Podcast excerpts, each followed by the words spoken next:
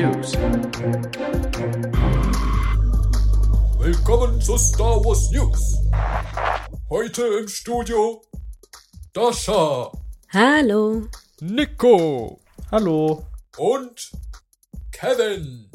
Hallo zusammen. Der Oktober war und ist ein lebendiger Star Wars Monat. Wir bringen Nachrichten mit zu den Serien. Es geht um Endor, es geht um Tales of the Jedi, es geht um Ahsoka. Außerdem haben wir jede Menge Infos dabei über neue Star Wars Buch- und Comic-Publikationen. Und Ahmed Best, der Mann hinter Jaja Binks, hat eine spannende Ankündigung gemacht. Über das und mehr werden wir reden in dieser News-Folge. Vorher noch ein paar Informationen in eigener Sache. Diese Sendung erscheint ab sofort jeden Monat, also die News erscheinen ab sofort jeden Monat für euch hier im freien Podcast-Feed, doppelt so häufig wie bisher. Bisher erschien die Sendung hier alle zwei Monate. Dass sie jetzt jeden Monat erscheint, das ist ein Geschenk derjenigen, die Bucketheads über Patreon unterstützen. Ich habe dort eine große Umfrage gemacht. Wie zufrieden seid ihr mit Bucketheads, liebe Unterstützenden? Und wir haben uns damit auseinandergesetzt, was die Unterstützenden gesagt haben, wie der Podcast sich in den letzten Jahren verändert hat aus ihrer Sicht, wie er jetzt dasteht und wo er hin soll. Und eine Konsequenz dieser Umfrage ist, die Patrons haben gesagt, wir schätzen dieses Newsformat sehr. Wir verzichten aber darauf, dass jede zweite News-Sendung exklusiv nur für uns ist. Also Kevin gibt die News-Sendung frei. Und das ist jetzt hiermit passiert. Ja, mich freut es sehr, dass ihr Zuhörenden an euren Endgeräten euch dazu entschieden habt. Schließlich bedeutet das auch, dass wir im besten Fall mehr Feedback bekommen können von allen Empfangsleuten, dass man dann verwursten kann, um an sich selbst zu arbeiten. Von daher danke Patrons und auch danke trotzdem natürlich an alle anderen, dass ihr immer fleißig dabei seid. Ich war tatsächlich sehr positiv überrascht, dass das Newsformat bei den Patreons so beliebt war. Das habe ich irgendwie persönlich gar nicht so wahrgenommen.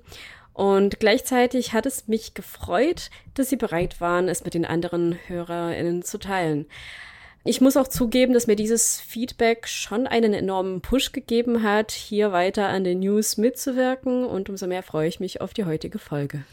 Gehen wir doch mal rein in unsere Themen. Wir fangen an zu sprechen über die Neuigkeiten rund um Serien und Filme. Stichwort Tales of the Jedi. Wenn ihr das hier hört, erscheint die Serie in Kürze auf Disney Plus oder ist vielleicht auch gerade schon erschienen. Stichtag dafür war Mittwoch, der 26. Oktober. Sechs kurze Episoden für Count Dooku und Ahsoka Tano. Alle Episoden relativ kurz, so zwischen 10 und 17 Minuten lang. Die mutmaßlich erste heißt Leben und Tod, spielt um die Zeit der Geburt von Ahsoka und um ihre ersten Schritte. Insgesamt gibt es drei Folgen zu Ahsoka und drei zu Count Dooku, unter anderem darüber dann, wie er Qui-Gon Jinn ausbildet und dann auf die dunkle Seite abdriftet. Die Besetzung ist hochkarätig. Ashley Eckstein spricht Ahsoka, Liam Neeson spricht den älteren Qui-Gon Jinn und Liam Neesons Sohn Michael Richardson spricht den jüngeren Qui-Gon. Zurück sind auch James Arnold Taylor als Obi-Wan Kenobi und Matt Lanter als Anakin Skywalker. Der Inquisitor, der da auftaucht in dieser Serie, das ist jetzt kein allzu großer Spoiler, das war über die Trailer bekannt. Der achte Bruder wird gesprochen von Clancy Brown. Den kann man in Star Wars schon gehört haben. Er sprach Mauls Bruder Savage Opress und spielte in The Mandalorian in der ersten Staffel den Devaro Niana Burke. So this is a Mandalorian. I thought they'd be bigger. Und Ian McDermott spricht Darth Sidious. Ja, gerade bei animierten Charakteren finde ich das sehr wichtig, dass die Stimme einfach nur stimmt, denn sie spielt eine besonders wichtige Rolle.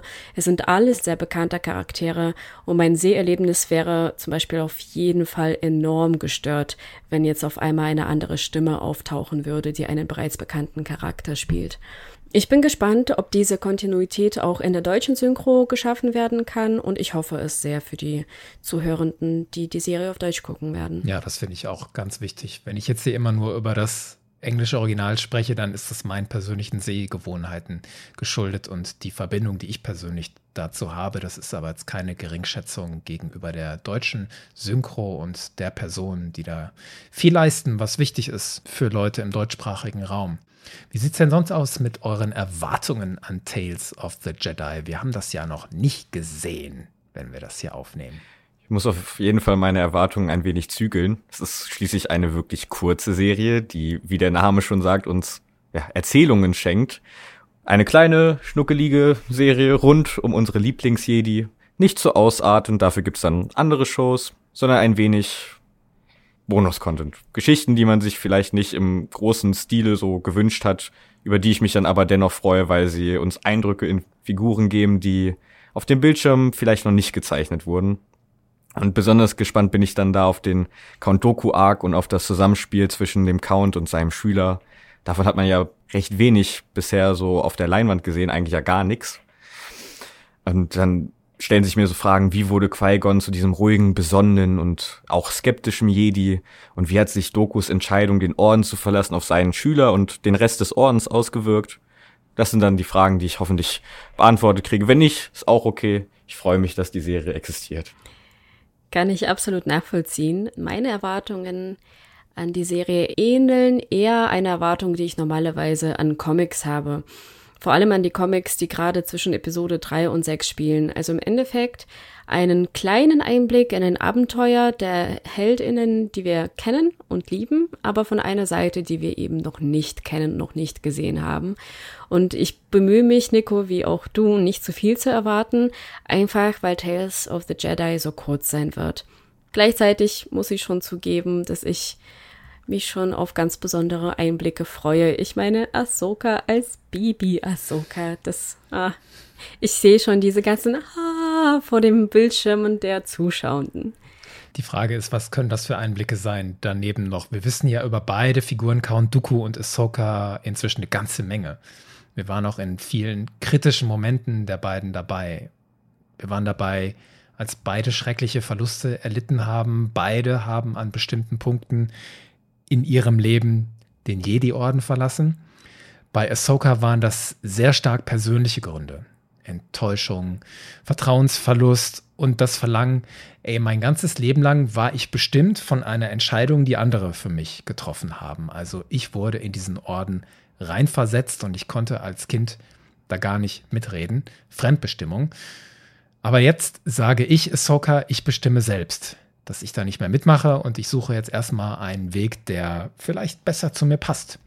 Und vielleicht nimmt uns Tales of the Jedi mit in solche Momente, die sonst noch prägend waren für Ahsoka und Dooku. Und ich verstehe dann ihre Motive besser. Ich sehe vielleicht noch besser, warum sie so geworden sind, wie sie geworden sind. Was hat bei Dooku gefehlt? Dass der nicht auf der hellen Seite bleiben konnte. Und neugierig bin ich auch, wie stark passen die verantwortlichen Personen auf, dass es keine Brüche gibt zu den Geschichten, die ihr teilweise schon genannt habt. Die Geschichten, die schon da sind im Kanon. Der Ahsoka-Roman ist schon gebrochen in Teilen und ich frage mich, wird Dooku Jedi Lost jetzt auch gebrochen und von einem filmischen Werk überspielt? Und wenn ja, ist das wieder schlimm für mich? kann ich nicht auch darüber hinaus wachsen und kann ich nicht auch für mich annehmen, dass es möglicherweise zwei Interpretationen einer Figur gibt, beziehungsweise von bestimmten Punkten einer Figur? Bin ich jetzt endlich reif dafür? Ich frage mich, ob die Serien mit Absicht nochmal so konzipiert werden, dass der Titel, der eigentlich ja im Gegensatz zu dem steht, was wir zu sehen bekommen, in Szene gesetzt wird. Denn es handelt sich ja gerade um zwei Jedi, die den Jedi-Orden verlassen haben. Aber der Titel lautet Tales of the Jedi. Also ich frage mich, ob wir da so einen philosophischen Gedanken mitbekommen werden, wie diese beiden eher Gegensätze zueinander passen können. Ich hätte das so interpretiert, dass das quasi Lehren sind der Jedi, die sie sich jetzt erzählen. Also wir hatten diese beiden Kinder unseres Ordens, Ahsoka und Dooku, und die haben aus jeweils unterschiedlichen Gründen unseren Orden verlassen und so und so ist das passiert. Und wir nehmen jetzt diese Tales mit, um für die Zukunft zu lernen, wie wir es vielleicht besser machen könnten. Das ist so eine Möglichkeit, wie ich diesen Titel der Serie deuten könnte, aber ich kann auch völlig falsch liegen. Ich weiß es nicht ganz, weil dann wären es eigentlich Tales of No Jedi. Denn es geht ja theoretisch um jemanden, der das nicht mehr ist und das ja auch wirklich ganz stark betont. Beide betonen ja in ihrem Werdegang, dass sie keine Jedi mehr sind. Ich freue mich einfach zu sehen, was sie damit anstellen werden. Nikos? Ja, ich würde gerne noch mal kurz auf die Frage, darf es nicht auch zwei Interpretationen einer Figur geben, zurückkommen. Ich kenne das zum Beispiel aus der Welt der Marvel und DC Comics, dass man ja ständig neue Interpretationen eines Charakters hat. Ständig gibt es ja neue Runs von Comicfiguren. Nur störe ich mich dann bei einem Universum wie Star Wars daran, dass man klar sagt, es gibt einen Kanon, und dieses Buch, was erschienen ist, gehört zum Kanon. Dieses Hörspiel gehört zum Kanon. Und das ist jetzt so in dieser Welt gegeben. Das hat dort stattgefunden. Und dann erscheint ein anderes Werk in diesem Kanon und überschreibt das. Das ist für mich dann nicht vergleichbar. Weswegen ich sehr darauf hoffe, dass man sich hier an den Kanon hält. Nicht so, wie es schon in anderen Instanzen vorgekommen ist. Aber wir haben es ja noch nicht gesehen. Vielleicht wird alles gut. Alles wird gut. Alles wird immer gut. Wichtige Botschaft von Star Wars. Am Ende kann immer alles gut werden. Lasst uns auf die zweite große Serie gucken, die uns im Oktober bewegt. Das ist Endor. Es gibt Neuigkeiten von der Musikfront Endors. Nämlich ist die Musik der ersten vier Folgen auf gängigen Streaming-Plattformen wie Spotify und Apple Music erschienen. Ich gehe jetzt davon aus, dass dieser Soundtrack immer im Vier-Episoden-Takt erscheinen wird. Sprich, jetzt folgen noch die Folgen fünf bis acht in einem Album und die Folgen neun bis zwölf, wenn die jeweiligen Episoden dann erschienen sind. Insgesamt haben wir jetzt also die ersten 34 Tracks der ersten vier Episoden. Die kamen jetzt raus, diese 34 Tracks, und ich bin ganz neugierig. Habt ihr schon reingehört und habt ihr ein Lieblingsstück für euch schon gefunden? Ich habe reingehört, ja, und ich muss sagen, es ist schwierig, sich auf ein Lieblingsstück festzulegen. Die Stücke sind allesamt leider sehr kurz, weshalb es mir echt schwer fällt, mich wirklich in diese Atmosphäre, die die Songs ja eigentlich aufbauen sollen, fallen zu lassen. Ich habe hier ein ähnliches Problem wie mit den Soundtracks der letzten Serien. Und zwar kann ich sie selten den einzelnen Situationen, in denen sie gespielt wurden, zuordnen. Es muss jetzt nicht unbedingt an der Qualität der Musik liegen, sondern kann auch dem geschuldet sein, dass ich die Folgen bis auf eine Ausnahme immer nur einmal gesehen habe und die Musik dementsprechend noch gar nicht die Chance hatte, sich wirklich in mein Hirn einzubrennen. Ein Song, der das aber geschafft hat, war der am Ende von Episode 2. Im Soundtrack ist das dann das Lied Nummer 19 namens Pilgrim.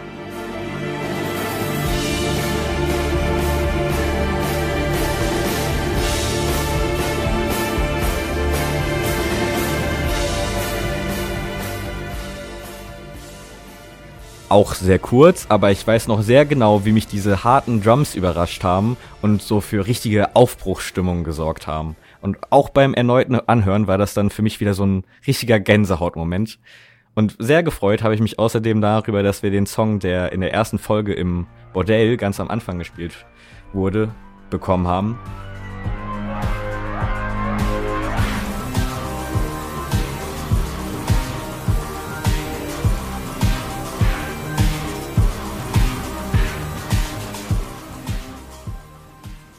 Kevin, du hattest ja bereits die Sorge kundgegeben, dass wieder mal so ein atmospheric Sound, der eigentlich in irgendeiner Bar oder in einem Club spielt, mal wieder nicht auf dem Soundtrack erscheinen würde. Aber sie haben es gemacht. Umso schöner, dass er jetzt endlich dabei ist. Und jetzt, wo ich mir den Soundtrack nochmal so für sich alleine angehört habe, muss ich echt sagen, dass ich doch nochmal eine ganz andere Wahrnehmung für die Musik bekommen habe. Bei vielen der Lieder ärgere ich mich dann förmlich darüber, dass sie so kurz sind, weil sich ja einfach so schön anhören. Diese Wahrnehmung, über die du sprichst, kannst du das noch genauer erklären? Was passiert denn da? Wenn ich die Serie schaue, fokussiere ich mich meistens auf das, was ich sehe und nicht auf das, was ich höre. Die Musik, die fällt dann meistens so in den Hintergrund und sorgt wirklich nur für Atmosphäre. Ganz selten habe ich das dann, dass ich mich wirklich auf einzelne Instrumente konzentriere, wirklich die Melodien höre und verstehe und wenn mir jetzt dieses Bild weggenommen wird und auch andere Nebengeräusche wie Gespräche und Sounds fehlen, dann kann ich mich natürlich viel besser auf die Musik konzentrieren und sie auch sehr viel besser wertschätzen. Sehr cool. Du hast mir mein Lieblingsstück vorweggenommen. es heißt Niamos. Es ist genau das, was in Episode 1 ziemlich am Anfang gespielt wird, als Kästchen in das Bordell geht und dann hören wir das als Ambient-Musik mutmaßlich und es wird dann wieder verwertet, ohne zu viel zu spoilern, jetzt wer es noch nicht gesehen hat, in Episode 7 wird das Stück genommen und wandert in den Vordergrund, als wir über einen Ort fliegen. kommt es in einer anderen Version und entsprechend heißt dieses Niamos, so wie es jetzt in dem jetzigen Soundtrack drin ist, auch Clubmix. Was ich voll super finde.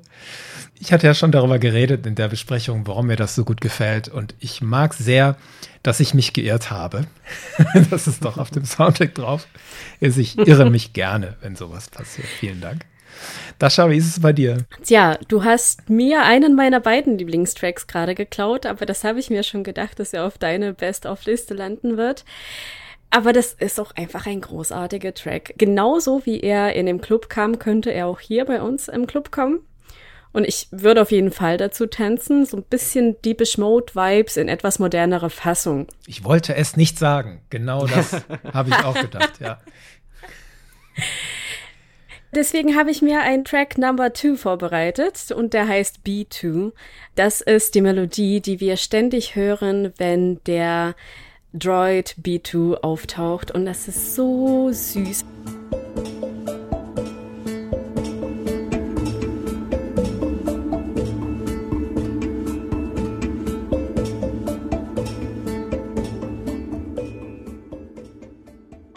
Mir geht es eigentlich so wie dir, Nico, dass ich wenige Melodien im Kopf behalten habe, wenige Motive.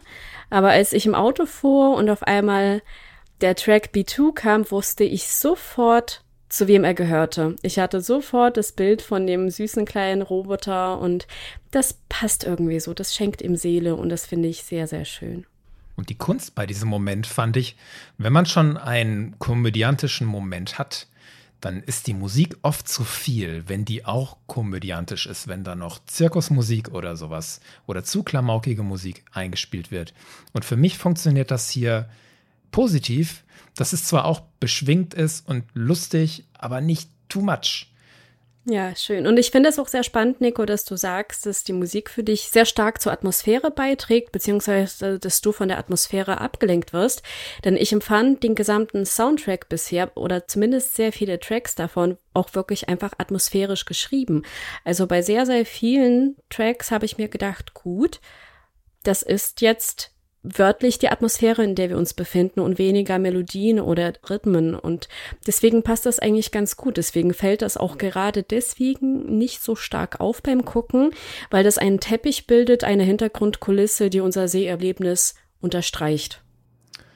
Wobei Musikteppich und Atmosphäre jetzt gar nicht so als die hohe Kunst des Filmmusikmachens gilt, Siehe die Folge mit Titus Bleken über John Williams Werk und warum der so besonders ist.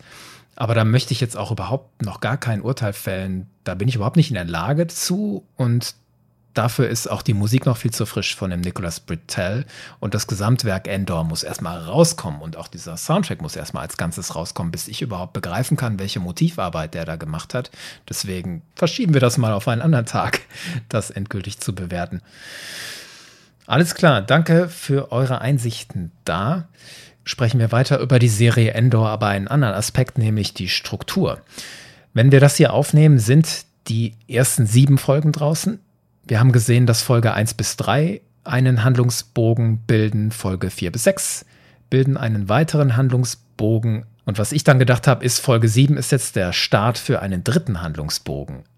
Aber der Twitter-Kanal Endor News hat eine Information hervorgekramt, die streng genommen schon ein paar Wochen auf dem Markt ist, die jetzt aber im Kontext von Episode 7 einen neuen Wert hat. Der Showrunner der Serie, Tony Gilroy, hatte nämlich im September schon beim Empire Podcast über Endor gesprochen. Und darin hat er damals schon gesagt, dass die siebte Folge, die jetzt mittlerweile draußen ist, eben nicht der Auftakt zu einem neuen Handlungsbogen ist, sondern dass sie für sich alleine stehen soll. Das hören wir uns gerade mal an, was er dazu im Wortlaut gesagt hat. There's an interstitial episode seven, which is a really, really interesting episode. Then there's three episodes that do go together, and then there's the final two episodes. Gilroy sagte zusammengefasst, Folge 7 sei eine Zwischenepisode. Danach gäbe es dann noch zwei Blöcke, die Folgen 8 bis 10 gehören zusammen und dann eben noch die letzten beiden Folgen als etwas ausgeweitetes Finale. Und dazu passt, dass ein Handlungsbogen jeweils von einem Autoren geschrieben wurde. Folge 1 bis 3 stammt von Tony Gilroy, Folge 4 bis 6 von Dan Gilroy, Folge 7 von Stephen Schiff. Und das ist der einzige Autor, der nur eine Folge geschrieben hat, weil Folgen 8 bis 10 sind dann von Bo Williman geschrieben und Folge 11 bis 12 wieder von Tony Gilroy selbst. Also Folge 7 ist die einzige, die für sich alleine steht. Und für mich hatte diese Information einen ganz praktischen Nutzen. Okay, ich plane mal den Podcast um. Wir machen keine Besprechung über Folge 7 bis 9, sondern warten, bis Folge 10 draußen ist, weil das ist dann offensichtlich der eigentliche Handlungsbogen 8 bis 10. Und darauf möchte ich warten. Unabhängig von der Struktur, es wurde geredet online über den mutmaßlichen Erfolg von Endor bei den Zuschauenden in den ersten Wochen seines Erscheinens. Da sind Daten erschienen vom Unternehmen Parrot Analytics. Nico, was war das nochmal für ein Unternehmen? Ja, Parrot Analytics ist ein Unternehmen, welches sich damit brüstet, die größte Datenbank zum Thema Publikumsverhalten zu führen. Im Genauen beschäftigt sich diese Firma damit, den im Internet stattfindenden Diskurs zu einer Serie oder aber auch zu einem Film zu untersuchen und zu analysieren. Das betrifft dann so Social Media Posts, Videos auf YouTube, aber auch zum Beispiel in welchem Ausmaße die Serie Piraterie zum Opfer fällt. Diese Zahlen geben dann also nicht direkt an, wie stark eine Serie geschaut wird. Es sind keine Angaben für die Masse an ZuschauerInnen. Nun kamen auf jeden Fall solche Zahlen zu Ende heraus, die Brandon Katz, der Industry Strategist von Parrot Analytics auf seinem Twitter-Account veröffentlichte. Und man sieht dort einen Graphen, welcher Endor in den Vergleich zu anderen Star Wars-Serien setzt. Und dabei fällt einem schnell auf, dass Endors Graph sehr stark unter den anderen Serien liegt.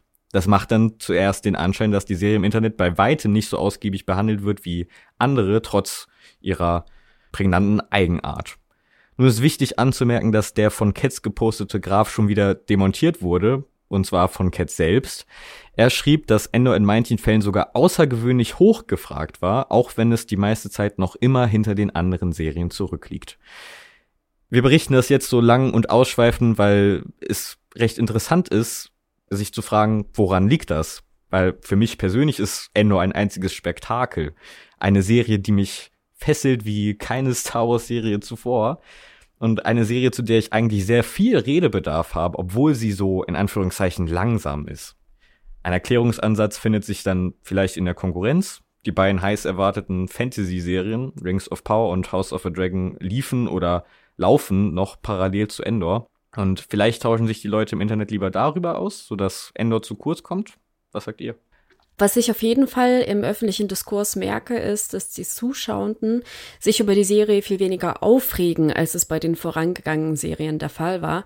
Und ich interpretiere es so, dass Endor viel weniger Angriffsfläche bietet. Zum einen sehen wir hier ein bisschen weniger bekannte Charaktere und dieser Charakter, der im Mittelpunkt steht, Endor, spielt keine Rolle in den Legends, so wie das zum Beispiel auch mit Boba Fett der Fall war. Zum anderen ist die Serie bisher wirklich super umgesetzt und leider gibt es in den öffentlichen Kommunikationen die Tendenz, sich über das Schlechte aufzuregen und nicht über das Gute zu sprechen und das Gute zu loben. Ich könnte mir also vorstellen, dass es diese Kommunikationsverzerrung sein könnte. Es gibt nichts, über das man, ja, salopp gesagt, rumhaten kann. Also sagt man einfach gar nichts. Ich finde es auch wichtig, darüber zu reden, weil ich es ein bisschen schade finde, was daraus geworden ist aus diesen Zahlen von Parrot Analytics und diesem eigentlich Analyse-Desaster, dass der Autor erst Zahlen rausgibt und die kurz danach schon wieder korrigieren bzw. neu einordnen muss. Das war dann in der Welt und da ist was passiert. Also sinngemäß war die Botschaft, die Zahlen von Endor sind im Keller und in Online-Medien konnte ich dann lesen, Zitat, sogar schlechter als Boba Fett. und wenn das mal in der Welt ist, dann lässt sich das ja ganz schwer einfangen, also wenn überhaupt. Und da hätte ich mir gewünscht auch ein anderes Zahlenmaterial. Also ich wünsche mir tatsächliche Abrufzahlen und Informationen über die Verweildauer und das dann halt auch im Vergleich. Das wäre für mich eine viel härtere Währung als nur der Online-Diskurs. Es hat auch einen Wert, aber das alleine reicht mir halt nicht. Und wenn wir das hier aufnehmen, gibt es diese, wie ich es finde, härteren Zahlen nur eingeschränkt. Es gibt zum Beispiel vom Anbieter Nielsen eine Auflistung, welche Serie in den USA wie viele Minuten gestreamt wurde. Und da hat es Endor in seiner ersten Woche nicht in die Top 10 geschafft.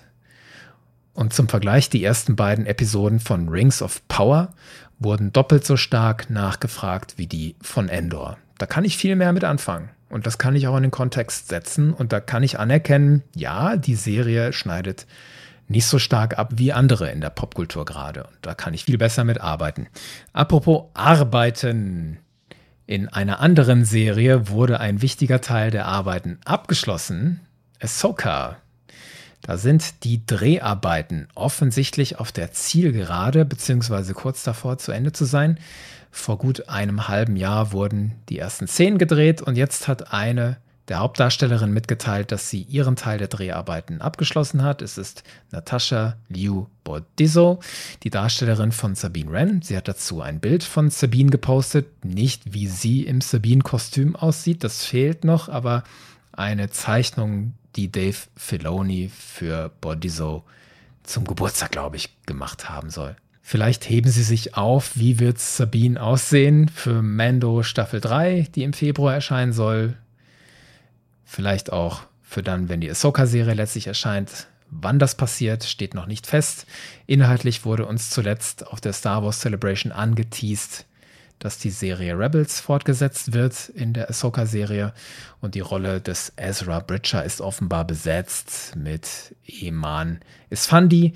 Es scheint eine Hera Syndulla zu geben und auch ein Auftritt von Thrawn wird erwartet, ist aber noch nicht bestätigt. Das nur kurz als Notiz, wie ist der Stand der Dinge bei einer Serie, auf die wir auch warten. Gucken wir jetzt auf den großen Bereich Literatur, Comics und die Nachrichten hat Dasha für uns dabei. Ja, in diesem Monat gab es einige Neuerscheinungen in der Literatur- und Comicwelt. Und für die Fans von der im letzten Jahr erschienenen Anime-Serie Visions gibt es eine tolle Nachricht. Der erste Comic zu der Serie ist nun auch erschienen. In diesem Comic erfährt man die Geschichte von Ronan, dem einsamen Jedi, den wir in der ersten Folge das Duell gesehen haben. Geschrieben und illustriert wurde der Comic von Takeshi Okazaki, einem der Künstler, der auch an der besagten Folge gearbeitet hat. Abgesehen davon wurden auf der New York Comic Con einige kommende Printmedien angekündigt. Ein paar davon möchte ich euch hier vorstellen. So kommt im Jahr 2023 ein neuer Roman heraus. Rise of the Red Blade von Delia S. Dawson. Hier erfahren wir die Geschichte einer Überlebenden der Order 66, die der dunklen Seite der Macht verfällt und sich den Inquisitoren anschließt. Sprich, uns erwartet ein neuer Blickwinkel auf die Inquisition, diesmal von innen heraus. Ist es eine Geschichte, die euch im Star Wars-Universum noch gefehlt hat? Gefehlt jetzt nicht, aber eine, in der ich auf jeden Fall Potenzial sehe. Mir hat es schon in zum Beispiel Jedi Fallen Order gefallen, einen Einblick darin zu bekommen, wie diese Hände des Bösen zu dem wurden, was sie jetzt sind. Ich hoffe nur, dass es jetzt nicht zu sehr überhand nimmt. Beim Großinquisitor zum Beispiel bin ich Fan von diesem Mysterium, das sich um die genauen Umstände gebildet hat. Und in manchen Fällen ist es auch einfach schön, mal ein paar Fragen offen zu lassen, sodass man sich selbst seine eigenen Gedanken dazu machen kann. Ich würde sagen, es ist vielleicht inzwischen keine ganz frische Perspektive mehr, aber irgendwie doch. Also ich war in den Vader-Comics in der Inquisition unterwegs, habe ihr Trainingszentrum gesehen auf Coruscant, sowohl aus der Perspektive von Vader und dem Imperator als auch aus der Perspektive der Inquisition selbst. Fallen Order und Kenobi haben mir jeweils die Perspektive einer gefallenen Jedi näher gebracht, also Triller und Reva. Das ist für mich persönlich auch spannend zu sehen. Warum verfallen diese Jedi der dunklen Seite? Bei Triller und Reva war es jeweils der Verlust von Bindung, von gefundener Familie und die Erfahrung oder das Gefühl des im Stich gelassen werdens. Und der Schritt, der Inquisition beizutreten, ist dann jeweils motiviert durch den Willen zu überleben, vielleicht auch Rache, vielleicht der Wunsch nach, ich will in Zukunft so mächtig sein, dass mir niemand mehr den Boden unter den Füßen wegschlagen kann, wie das mir in der Vergangenheit jetzt passiert ist. Was jetzt hier bei dem Buch Inquisitor Rise of the Red Blade dazu zu kommen scheint, ist das, was in der Ankündigung zu dem Buch steht. Das ist ein ganz kurzer Text und da steht, die Protagonistin, die heißt Iscat. Das ist eine Inquisitorin, die ich persönlich schon mal gesehen habe, nämlich in den Vader-Comics. Die hat knallrote Haut und die ist mit Vader unterwegs und jagt Eve Koff. Und die ist krass. Diese Iscat, die nimmt nämlich der Frau von Eve Koff das Baby weg. Auf eine hinterhältige Weise und nimmt dieses Baby mit zur Inquisition. So grausam. Und jetzt erfahre ich in diesem Klappentext, dass sie, diese Iscat, die Inquisition benutzt, um die Wahrheit über ihre Vergangenheit zu finden, die die Jedi immer vor ihr verborgen hätten, heißt es da. Und da bin ich jetzt schon neugierig, was kann das sein für eine Vergangenheit? Und damit könnte dieses Buch sich von den Geschichten abheben, die es schon gibt über gefallene Jedi in der Order 66, die dann zur Inquisition überlaufen oder übergelaufen werden. Cool. Damit erscheint das Buch für mich auch in einem etwas anderen Licht. Ich persönlich habe mich besonders gefreut über die Ankündigung einer neuen Comic-Miniserie Sana Steris von Justina Ireland. Fans von Dr. Ephra oder auch diejenigen, die deine, Kevin und Toms aktuelle Holocron-Reihe Skywalker schlägt zu verfolgen, werden sie kennen oder noch kennenlernen. Eine spannende Figur, die auch in Han Solos und Leas Leben eine Rolle spielt. Wie genau verrate ich aber nicht. Bisher war sie nur oberflächlich beleuchtet, könnte aber durchaus ein spannender Charakter werden, wenn sie mehr Tiefe bekommt. Dascha, ich habe gerade kurz überlegt, muss man wirklich noch in Anführungszeichen geheim halten, wer Sana Staros für Han Solo ist? Der Comic ist von 2015, 2016, so um den Dreh. Mm, ja, aber wir haben mitbekommen, dass doch nicht alle die Comics lesen, aber doch gerne eure Podcast-Folgen auch darüber hören. Und gerade den Patreons möchte ich nicht diesen Oha-Moment zerstören, in dem man wirklich, wenn man das zum ersten Mal liest, denkt, was zur Hölle? Wie? Ich kenne doch alles, das kann doch gar nicht sein. Und nee, also der Moment, der sollte bleiben. Das ist wirklich ein Was zur Hölle Moment. Das stimmt. Ich erinnere mich noch sehr gut an mein Gefühl. ja, super. Okay, alles klar, akzeptiert. Danke. Was für die Fans der ersten Phase der High Republic spannend sein könnte. In März 2023 kommt das Buch The High Republic Chronicles of the Jedi von Cole Horton heraus. Man kann es auch als eine Art Enzyklopädie zur ersten Phase bezeichnen. Das ist jetzt meine Bezeichnung, so wird es nicht offiziell gesagt. Hier werden alle Charaktere, Concept Arts und weitere wichtige Informationen vorgestellt.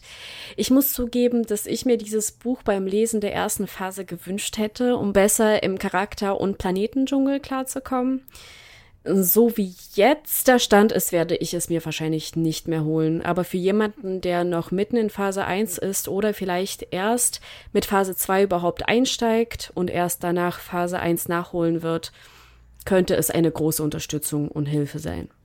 Ich denke auch, weil ich jetzt auch beim Konsum von Phase 1 ständig googeln musste, wer ist denn das nochmal? Wie sieht denn der nochmal aus? Wer war denn das nochmal? Genau, und es gibt gar nicht zu allen solche Informationen, beziehungsweise sind teilweise auch schon zu viele Spoiler zu sehen, manchmal, wenn man das googelt. Und ich hoffe einfach, dass dieses Buch etwas anders aufgebaut ist und eine andere Stütze sein kann. Stichwort High Republic, es hat sich ja auch was getan in Hinblick auf Phase 2, Dascha. So ist es. Als wohl die letzten Vorbereitungen auf Phase 2 haben uns in diesem Monat ein Trailer sowie einige Charaktervorstellungen auf YouTube erwartet. Im Trailer werden die Infos bestätigt, welche Sunny bereits in einer der vorangegangenen Newsfolgen präsentiert hat. Abgesehen davon erfahren wir aber, dass die Jedi auf einen mysteriösen Paradiesplaneten reisen werden und die wunderschönen Concept Arts machen einfach Lust auf mehr. Für die Fans verrät der Trailer außerdem, dass sie die Geschichte von ganz bestimmten Wesen erfahren werden, die in Phase 1 uns viele Fragen hinterlassen haben. Sag noch mal klar bitte, es sind ja jetzt die ersten zwei Printwerke der zweiten Phase jetzt da, nämlich. Zum einen ist es der erste Young Adult Roman Path of Deceit von Justina Ireland und Tessa Gretton.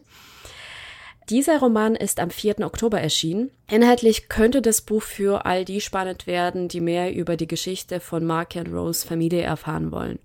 Vielmehr möchte ich an dieser Stelle gar nicht spoilern.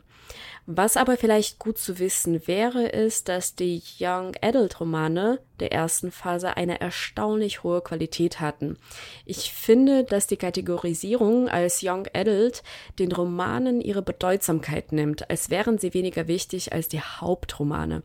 Das finde ich sehr schade, denn dadurch geht den LeserInnen ein Erlebnis möglicherweise verloren. Gleichzeitig verstehe ich schon die Macherinnen und Macher von The High Republic. Sie wollen es auch denjenigen ermöglichen, sich zu fokussieren, die vielleicht nicht so viel Zeit haben, wie alle anderen, die die Bücher komplett durchlesen. Und gerade für die ist es eine Hilfe zu wissen, das sind die drei Hauptromane, es reicht, wenn ich diese gelesen habe. Und als zweites Printwerk ist am 12. Oktober das erste Comicheft von Phase 2 erschienen, The High Republic Volume 1 hieß es, so rum. Außerdem als zweites Printwerk ist am 12. Oktober das erste Comic-Heft von Phase 2 herausgekommen, The High Republic Volume 1 von Cavan Scott. Hier schauen wir auf den uns bereits bekannten Pilgermond Jeddah und werden ihn als Leuchtfeuer des Glaubens zu sehen bekommen. Wenn die Comics der zweiten Phase so gut sind wie die der ersten, kann ich sie nur empfehlen. Allerdings ist es auch ein sehr kostspieliges Vergnügen, sich die Hefte einzeln zu holen. Ich persönlich werde bis zum Sammelband warten, der aber erst im Frühjahr 23 herauskommen wird.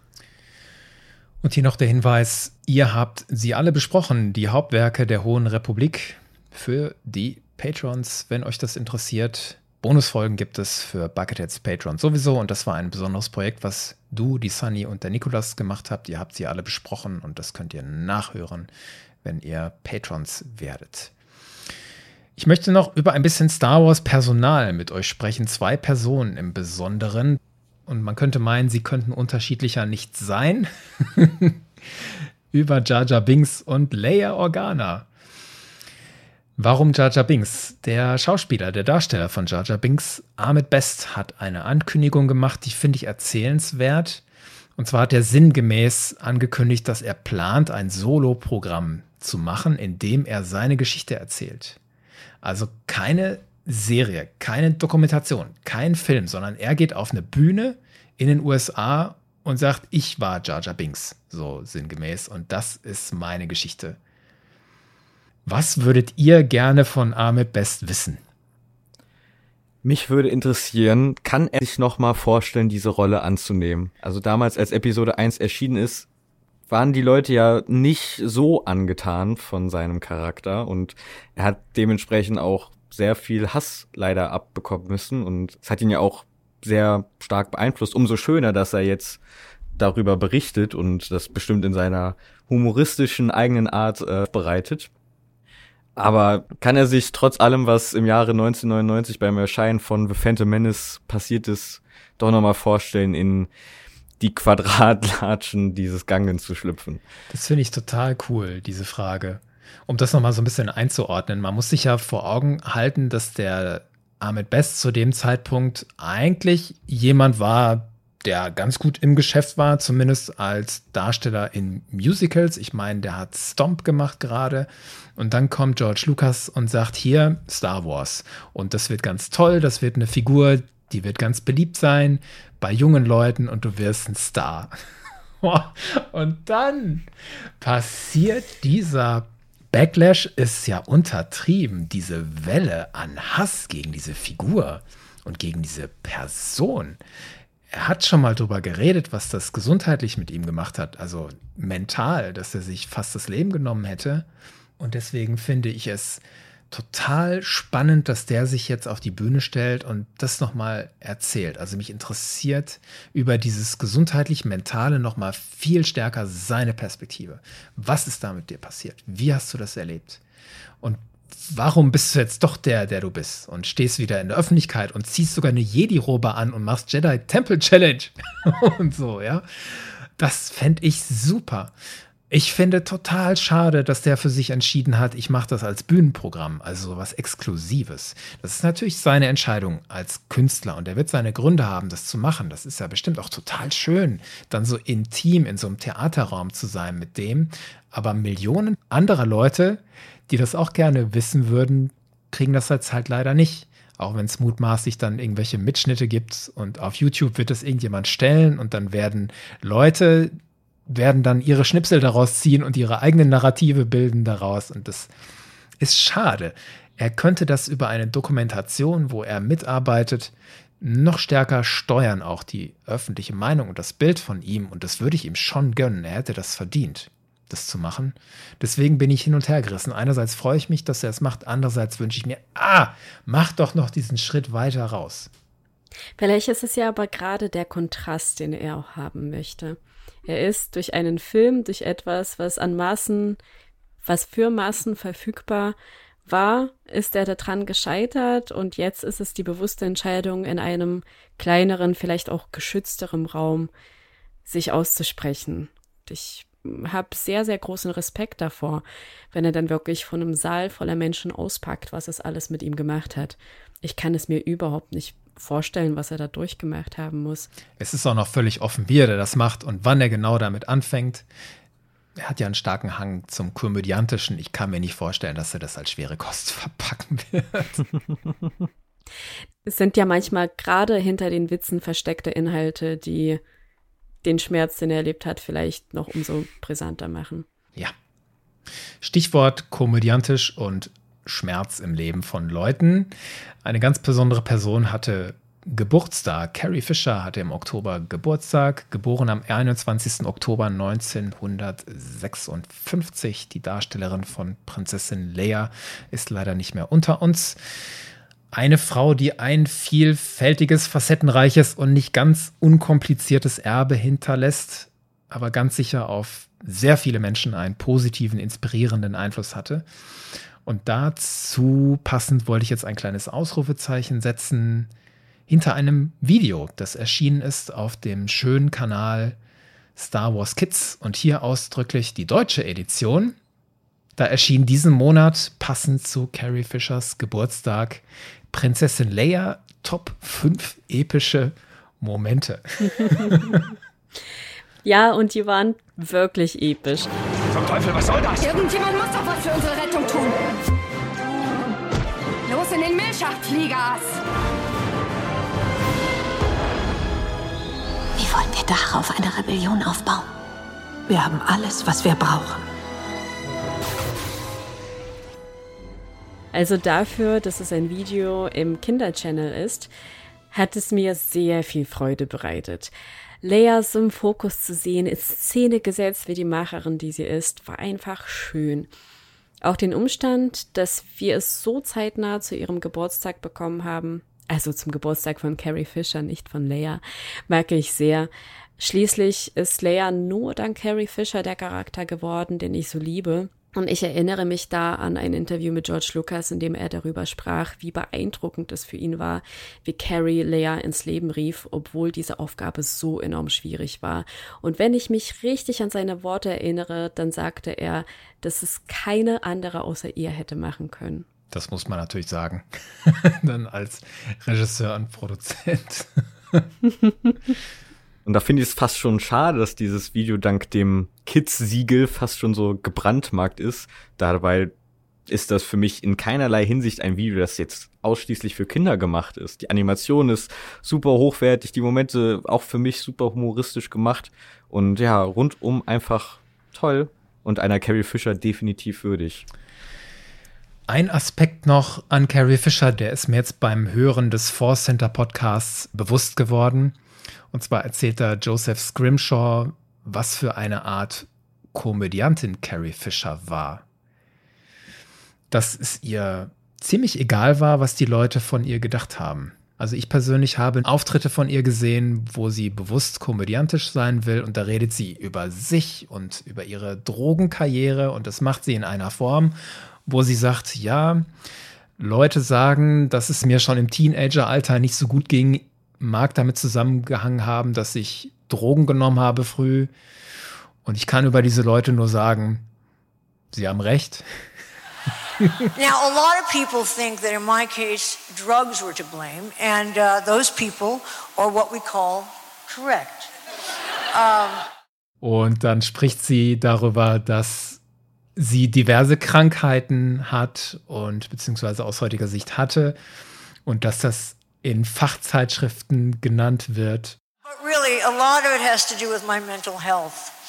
Uh, you see, I'm what psychology journals refer to as batshit crazy. Uh, it's a delicate mix of bipolar disorder, which I'm able to control through serious medication, and completely untreatable case of I just don't give a shit. Also, sie stellt sich wirklich hin wie jemand, der echt kaputt ist. Und es ist ihr wirklich egal, dass die Leute das so sehen können. Und der Joseph Scrimshaw hat für mich so schön herausgestellt, dass es ihr offensichtlich irgendwie egal war, was die Leute von ihr gedacht haben. Ich persönlich, wenn ich irgendwo in der Öffentlichkeit bin, möchte ich schon, dass Leute mich mögen. Und ich kann mir das gar nicht vorstellen, mich einfach so hinzurotzen, so wie sie das dann da phasenweise gemacht hat. Es ist aber irgendwie ehrlich. Es mag vielleicht auch ihrer Krankheit geschuldet gewesen sein, die sie hatte und so und deswegen nicht immer absichtlich. Aber das macht es für mich nicht weniger beeindruckend. Also ein weiterer Dreh, warum ich jetzt nochmal einen neuen Respekt vor dieser Frau zusätzlich bekommen habe. Ich finde wichtig, bei Carrie Fisher wirklich auf den Weg zu schauen, den sie gehen musste, denn die Zeit, in der sie zur Schauspielerin wurde und in der sie sich entwickelt hat, war nicht die gleiche, die wir heute haben und auch vor allem nicht auf Frauen in der Filmbranche. Und ich glaube, dass die Entwicklung, die sie als Schauspielerin und als Mensch, als Frau durchlaufen musste, eine ist, die wir aus der heutigen Sicht nicht immer kennen. Und deswegen ist es eigentlich umso trauriger, dass sie nicht mehr darüber offen sprechen kann. Es würde mich persönlich sehr interessieren, alle diese Stolpersteine, die sie durchlaufen musste, zu erfahren. Ich meine, wir bewegen uns hier in der Spanne von dem, was du erzählst, wie sie war, bis zu den Momenten, wo sie sich ein doch eher körperbetontes Outfit gewünscht hat, weil das den Erwartungen des Frauenbildes zu ihrer Zeit entsprochen hat. Und ich finde, das ist ein enormes Feld an Persönlichkeit und auch Selbstverständnis, was da aufgebaut wird. Auch an Widersprüchen, die teilweise nicht aufzulösen sind und die bis heute so stehen. Und es ist auch okay, dass sie so stehen. Genau. Ja.